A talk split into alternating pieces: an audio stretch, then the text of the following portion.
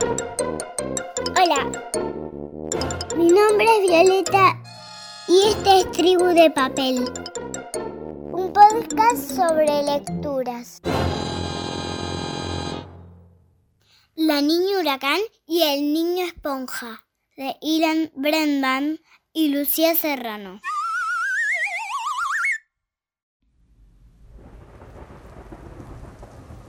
Ella nació una mañana de tormenta. Mientras su madre gritaba con los dolores del parto, el mundo era un estrépito de truenos y viento. Pero el estrépito más grande de todos fue ella, la niña huracán. Nació con los ojos abiertos, vivos e inquietos. Su boca se movía sin parar en busca del confort en el pecho calentito y seguro de su madre. Desde muy pronto, todos descubrieron la fuerza del viento en los pulmones de la niña huracán. Lloraba con una fuerza descomunal, sonreía con la misma intensidad. La niña huracán se hacía notar.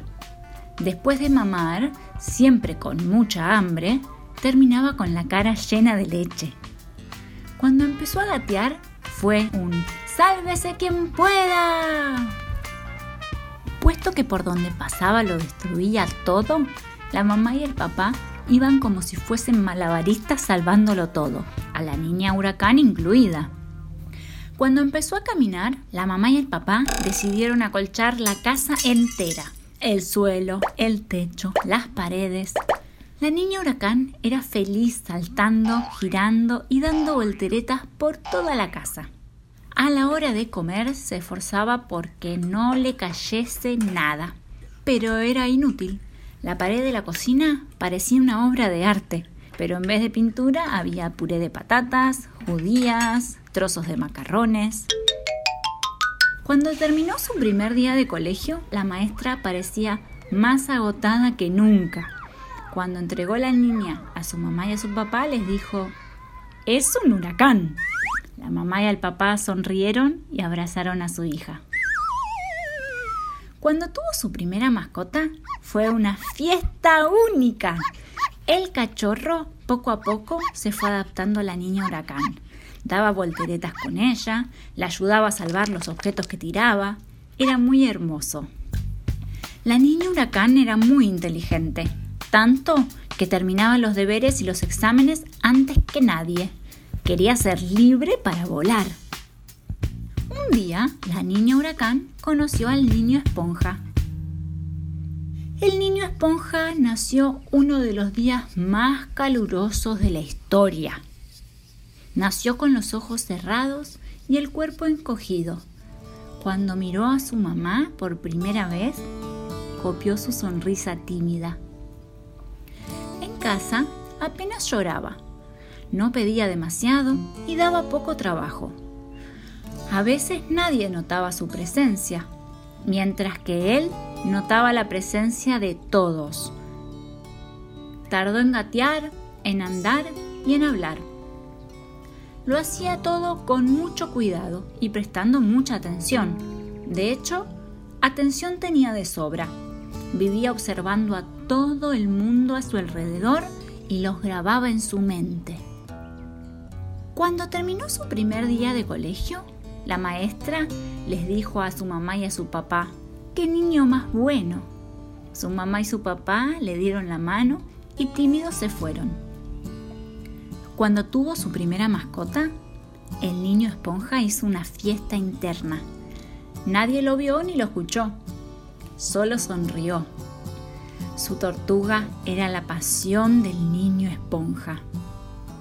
El niño esponja era muy inteligente, hasta el punto de que siempre era el último en terminar los deberes y los exámenes, porque quería asegurarse de que todo estuviese bien.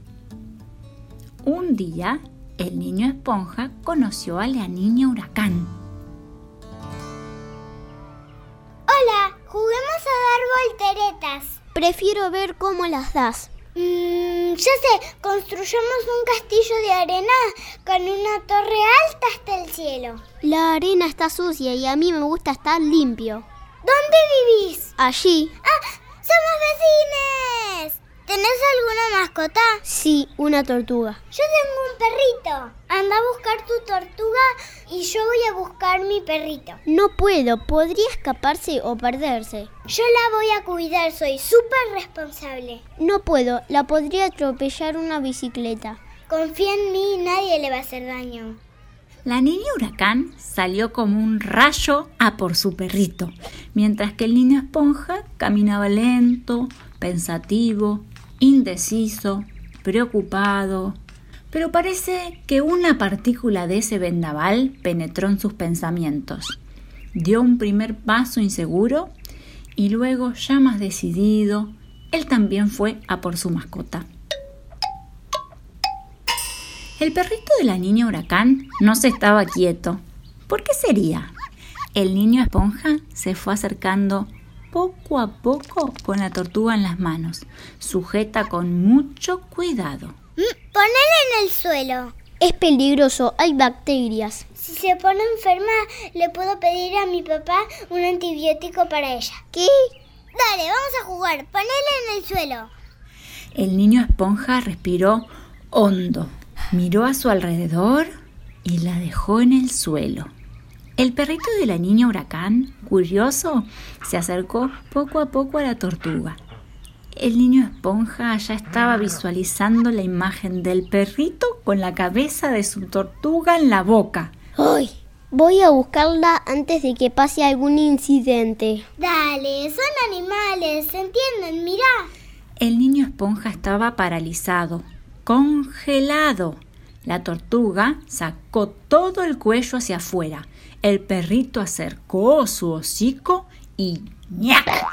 La tortuga mordió la punta de la nariz del perrito. La niña huracán empezó a reír sin parar. Acarició a su perrito y dijo, A veces las personas tímidas y pequeñas nos sorprenden. La frase de la niña huracán llenó el corazón del niño esponja, que esbozó una sonrisa que fue creciendo hasta que apareció el sonido de una tímida carcajada. A medida que la risa crecía, el peso que sentía el niño esponja iba disminuyendo Dejémosles que jueguen y ahora nos toca a nosotros. y se pusieron a ello. Su amistad duró para siempre. El niño esponja aprendiendo a saltar, a girar y a dar volteretas. Y la niña huracán aprendiendo a calmarse, a observar y a imaginar.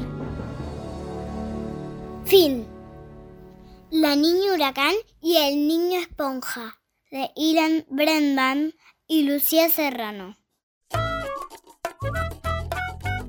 Tribu de papel. En este episodio contamos con la participación de Buba Lier y mi amigo Cami. Si quieren saber más sobre nosotras, búsquenos en Instagram como Tribu de Papel. ¡Hasta la próxima!